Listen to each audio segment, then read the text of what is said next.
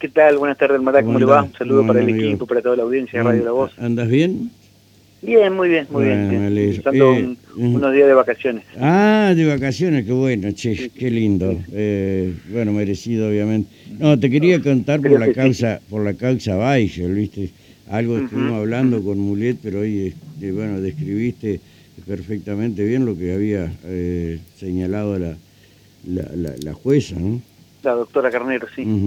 Así es. Sí, yo, yo creo que eh, es un fallo eh, muy, muy interesante eh, porque mm, recoge toda la voluminosa prueba documental que se produjo durante un dilatado juicio, ¿no? Más allá de que el proceso duró casi una década, el juicio también sumió varias varias jornadas y así se produjo la prueba. Eh, y la jueza eh, valoró, eh, a, mi modo de ver, ¿no? con mucho criterio la, tanto las posturas acusatorias de los fiscales y de los querellantes por la FIT de como también las posturas defensivas, ¿no? porque no, no todas fueron condenas, hubo eh, aceptaciones para, para cumplir, digamos, de probation, de la suspensión de la prueba, hubo eh, pedidos de, sobreseimiento que fueron recibidos por, por, por, la jueza, como corresponde obviamente. Eh, entonces quiere decir que hubo una valoración de la prueba muy, muy minuciosa y detallada por parte de la doctora Carnero. Y lo que a mí más me llamó la atención y que me parece muy, muy interesante y, y hasta parecería raro, ¿no? Decir que eh, valiente por parte de una jueza, ¿no? Porque tienen todas las prerrogativas para hacerlo. Señalar que hubo responsabilidades que quedaron eh, como eh, cubiertas con un manto de impunidad. y eso me pareció muy interesante. Sí, es, cierto. es cierto a partir de las prescripciones que hubo, ¿no? Sí, exactamente. Por eso de que fue un proceso muy largo, un proceso en donde hubo una familia que tenía una empresa eh, privada que llevaba adelante un emprendimiento que tenía muchísimo arraigo en la localidad de Crespo, donde es oriunda, oriunda ese, emprendimiento, eh, y con todo lo que eso significa ¿no? para la sociedad, que se vio defraudada, eh, para los accionistas, para los inversores que compraban, digamos, mercadería adelantada o, o, tenían crédito a través de la, invertían, digamos, a través de la empresa, y que, eh, que haya habido, digamos, maniobras por parte de profesionales, llámese abogados, escribanos, contadores, que coadyuvaron a que eh, eh, ese, ese despojo a los inversionistas y, a, y, al, y al, fisco se concretara, me parece importante que se haya señalado y que se haya señalado de esa manera, ¿no?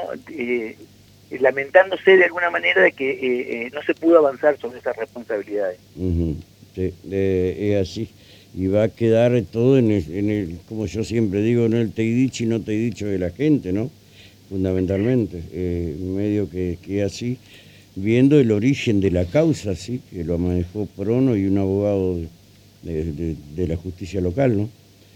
Claro, claro, claro.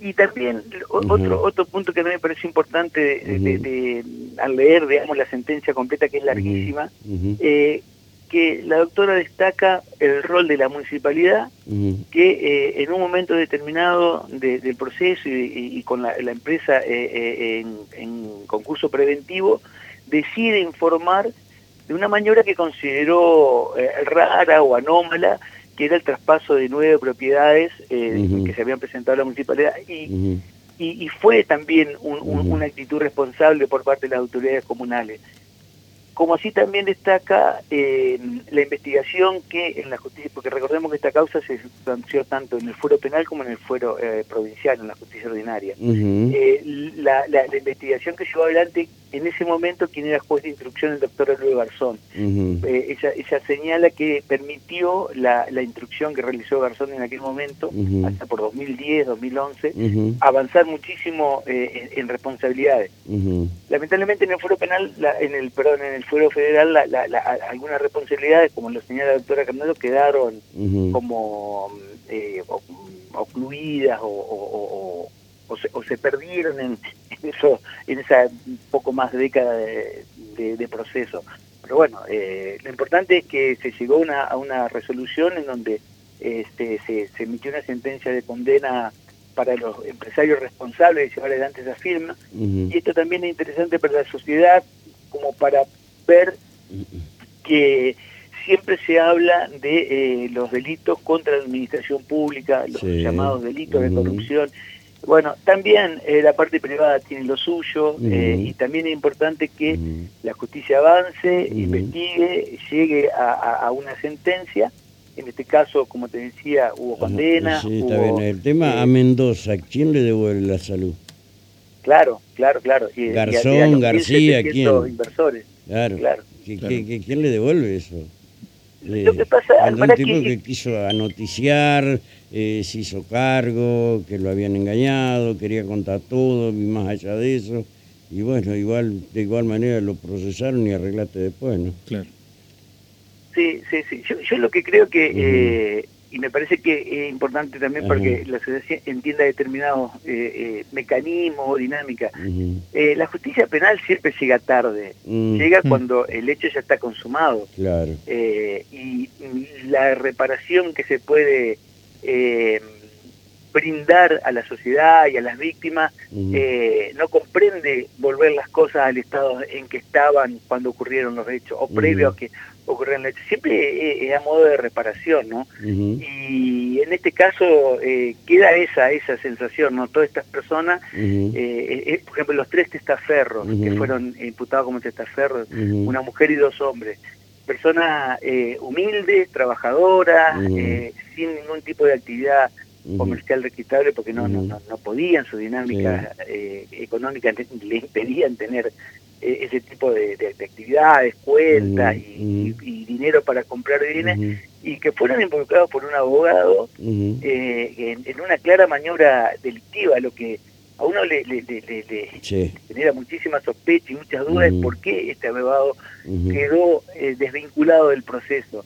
Y cuando se cuando pasa al juzgado federal, mi querido Néstor, este hombre ya le habían, creo que ya se había vencido el plazo para que lo, lo, acusaran. Sí, sí, había prescripto la, la, persecución respecto de él, pero eh, ahí yo no la tengo bien en clara esa parte, pero eh, se, se, reanuda, digamos, la investigación y se dictan los 21 procesamientos que fueron juzgados en esa audiencia tan, tan, tan larga. O sea que, eh, y no se brindó ninguna explicación respecto de eso. Me parece que en pos de que la sociedad entienda cierta dinámica y que la justicia eh, tenga un accionar más transparente hacia, hacia los ciudadanos, se debería, digamos, de algún modo explicar por qué eh, este abogado, el estudio de abogados de Santa Fe, que habían diseñado un plan máster para... Eh, bueno, en, principio fue, fue Prono y, y el doctor, en principio, y el doctor este, juez de quiebra, ¿cómo es? Moya. En principio. sí, eso, eso, leí el fallo, no, no, no, lo tengo ahí, pero es, digamos, por fuera, digamos, del proceso. Después se hizo cargo de este otro abogado, como es Osiris, creo. Eh, Gabriel Osiris, sí, él es y la doctora Carnero señala con nombre y apellido. También el estudio, creo que se llama Regaliz de Santa Fe, que son los que diseñaron el Plan Master, eh, bueno, y algunos contadores, escribanos, hay dos escribanos muy que, quedaron eh, y fueron señalados en la... En la, sí, uno de ellos es el actual escribano, presidente del Colegio de Escribanos de acá de, de Entre Ríos, de Paraná, creo. Sí, sí, sí, sí, sí, exactamente. De Angeli el apellido. De Angeli, exactamente. eh, creo, si no me equivoco, otro lado. Carlos de Ángel es el, eh, el nombre de apellido, y él declaró como testigo en el, en, el juicio. Pero bueno, de, eh, en un tiempo, si mal no me equivoco, ellos estuvieron, creo que estuvieron imputados, pero también quedaron desvinculados. Eh, hay otro abogado de apellido Garmendia Mola, que que bueno estaba dentro del proceso y declaró como testigo en, el debate. Eh, pero bueno, por lo menos en, este caso la justicia federal eh, se hizo cargo de una causa sumamente compleja, con muchísima prueba. Eh, fíjate que los cuatro acusadores, los dos abogados, perdón, cinco, porque eran tres, tres fiscales y dos fiscalizante por AFIP, mm. eh, tuvieron que enfrentarse a, en, términos, digamos, de, juego dialéctico jurídico judicial, ¿no? Con eh, abogados de, peso y de renombre en, la provincia y en Paraná. Eh, aquí estaban el, doctor Miguel Cuye, el doctor José Velázquez, el doctor Guillermo Mulet, el doctor Juan Pablo Temón, el doctor Soskin, no recuerdo su nombre de pila. Pablo tiene que haber sido. Pablo Soskin, exactamente, sí, sí, gracias. Eh, o sea, y había otros más que ahora no recuerdo. Ah, bueno, eh, Alberto y Natalia Salvatelli, eh, ellos obtuvieron probation respecto de su, de su defendido. O sea, hubo un proceso donde las partes estaban muy calificadas y cada una preparó su teoría del caso con, con, mucha responsabilidad. Pero bueno, la prueba era, era, era abrumadora, como lo señala la doctora Carnero, que concluye que es irrefutable que hubo un plan de vaciamiento de, la firma para eludir las responsabilidades con los acreedores privados y con el fisco. Néstor, acerca de las declaraciones de, Mendoza, Goró y la otra persona, ¿qué, es lo que nos puedes decir vos? Eh, yo estuve en las tres, eh, Oro, Mendoza y Milesi. Eh, son las tres personas que fueron, digamos, eh, utilizadas como testaferros, captadas por, por, el, doctor Orsi. yo, la, impresión que me llevé fue justamente un poco la que señalaba hace unos, instantes, ¿no? Tres personas absolutamente transparentes, tres personas que se vieron involucradas desconociendo absolutamente qué es lo que estaban haciendo. Yo recuerdo que dos de ellos, no recuerdo puntualmente quién, eh, dijo que este abogado le había dicho que eh, la esposa le, quería quitar las cosas porque estaba en, otra relación, entonces eh, les pidió que lo ayudaran a, como a enajenar las cosas. Recuerdo que fue gracioso dentro de, parándose desde otro lugar, ¿no? en el proceso, cuando la doctora Carnero le dice a uno de los testigos, pero usted le hubiese estado ayudando a, que perjudicara a quien era su pareja o su expareja en ese momento. Eh, para entender, digamos, la dinámica de, lo que, de lo que esta gente estaba viviendo. No sabía... y, queda, claro, Néstor, con esto que, bueno, que claramente fueron engañados en su buena fe, ¿no? Claro, claro, claro, eso, eso es lo que quedó eh, muy, muy, muy, muy en claro, ¿no? Y es lo que eh, entendió la doctora Carnero y lo vuelcan en, el fallo, ¿no? Sí, eh, incluso también, así como, como un dato de color, uno de los testigos cuando le preguntaron en qué se volvía a su localidad de origen, dijo que se volvía a dedo. Claro. Eh, sí.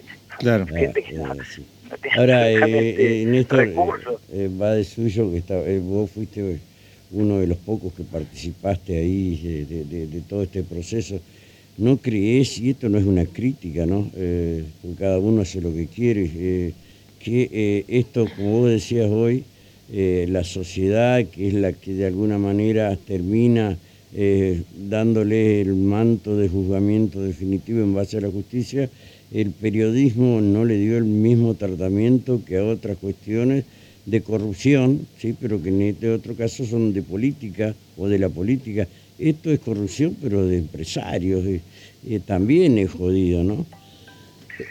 Sí, sí, yo, yo tengo una, una mirada muy parecida a, lo que está señalando. Yo creo que eh, es un proceso que justamente por, por los actores, ¿no? con, con el peso eh, casi institucional que tenían en la localidad de Crespo, eh, por el, el, la calidad de, actor económico del que se trata, por la cantidad de personas perjudicadas, por los volúmenes de, dinero, se habla de 65, más de 65 millones de pesos de los acreedores privados, cerca de 1.700, y eh, de casi 6 millones de pesos a, la FIP-DGI de eh, evasión fiscal. Me parece que eh, también amerita que eh, los comunicadores, los periodistas, eh, abordemos esos casos y también eh, se pudiese hacer análisis serios, respetuosos, rigurosos, ajustados a, lo que está en el en el expediente, en el legajo, de la misma manera que se lo hace cuando se trata de, es así, vos mirás, vos si ves el expediente, ves el expediente ves un apellido, ves el otro, ves el otro, ves el otro, y va a ver que, por ejemplo, el caso del escribano es más familia judicial que otra cosa. ahí vos ves los perdones de alguna manera o eh, cómo miden eh, a uno u a otro. Sí, eso se puede, se puede sospechar y creo que eso es lo que le hace muchísimo daño al funcionamiento del Poder Judicial. Eh, en cualquiera de los dos fueros, ¿no? Tanto en la justicia provincial como en, el, en el fuero federal. Y por eso también digo que hay algunas situaciones en las que Creo que es necesario que eh, el Poder Judicial dé explicaciones respecto de algunos de sus actos. Es cierto. Que, no sé, la comunicación respecto de que se hizo una reunión de acuerdo, la, habitual de los martes en determinada localidad, que es muy bueno, es muy interesante, una impronta nueva que tiene el Poder Judicial, pero también dar cuenta de, por ejemplo, por qué se deja de perseguir determinado tipo de delito. Eh, creo que la doctora, no creo, estoy seguro, porque la cubría la audiencia también, la doctora Paola Firpo, si no recuerdan qué audiencia, le, pidió al Ministerio Público Fiscal que eh, era necesario que explicitara sus políticas criminales, sus decisiones, y que incluso que estuviese publicado en la página que el Ministerio Público Fiscal tiene o en la página misma de, del, del, Poder Judicial de la provincia. Me parece que eso ayuda a, a, poder eh, darle un marco a determinadas actuaciones, la sociedad con un poco más de información va a tener eh, análisis u opiniones eh, más comprensivas o más ajustadas a, la dinámica de los hechos. Pero sin saber eso, sin, sin, tener, sin tener esa manera de poder eh, a, abordar y entender determinadas decisiones, todo queda sujeto a especulaciones, a sospechas, y los argentinos somos bastante conspiranoicos y, y nos gusta ver cosas detrás de, de, lo que tal vez hay o no hay, pero eh, si se explicita, yo creo que la sociedad crece, mejora el sistema, mejora el servicio, eh, y como decía, yo creo que en este caso la doctora Carnero toma, e incluso lo dice, que se tendió como un una especie de manto de impunidad respecto de alguna responsabilidad en la causa Baje que quedaron eh, ocluidas y desvinculados. Así es. Bien, Néstor, disfruta de tus vacaciones, eh, disculpa la impertinencia. De no, por favor, ¿eh? no, por favor. ¿Ah? ¿Dónde, andas en, ¿Dónde andas en Italia, por ahí? O no? En, Ibiza, en Ibiza me dijeron que estaba. ¿Eh? ¿No estabas en Ibiza? ¿No? no, por ¿Ah? una decisión personal me voy a quedar en Paraná. Ah. Ah, pero por una decisión personal. No vas a hacer como Marcelo. Nosotros estamos por hacer un, ¿cómo es? una movilización para que Marcelo Gobardi vuelva a la Argentina. Porque la verdad lo extrañamos ah. mucho. No va a hacer lo mismo, porque por vos también va a hacer una movilización. Lo, pueden traer en un camión jaula, ¿no? me voy a quedar en, me voy a quedar en Paraná. Voy a quedar en Paraná lo bien que haces, Néstor, lo bien que haces. Gracias, Néstor. Un abrazo. Un abrazo. Hasta luego, hasta luego. Bueno, se cayó el dólar a 2.60, che.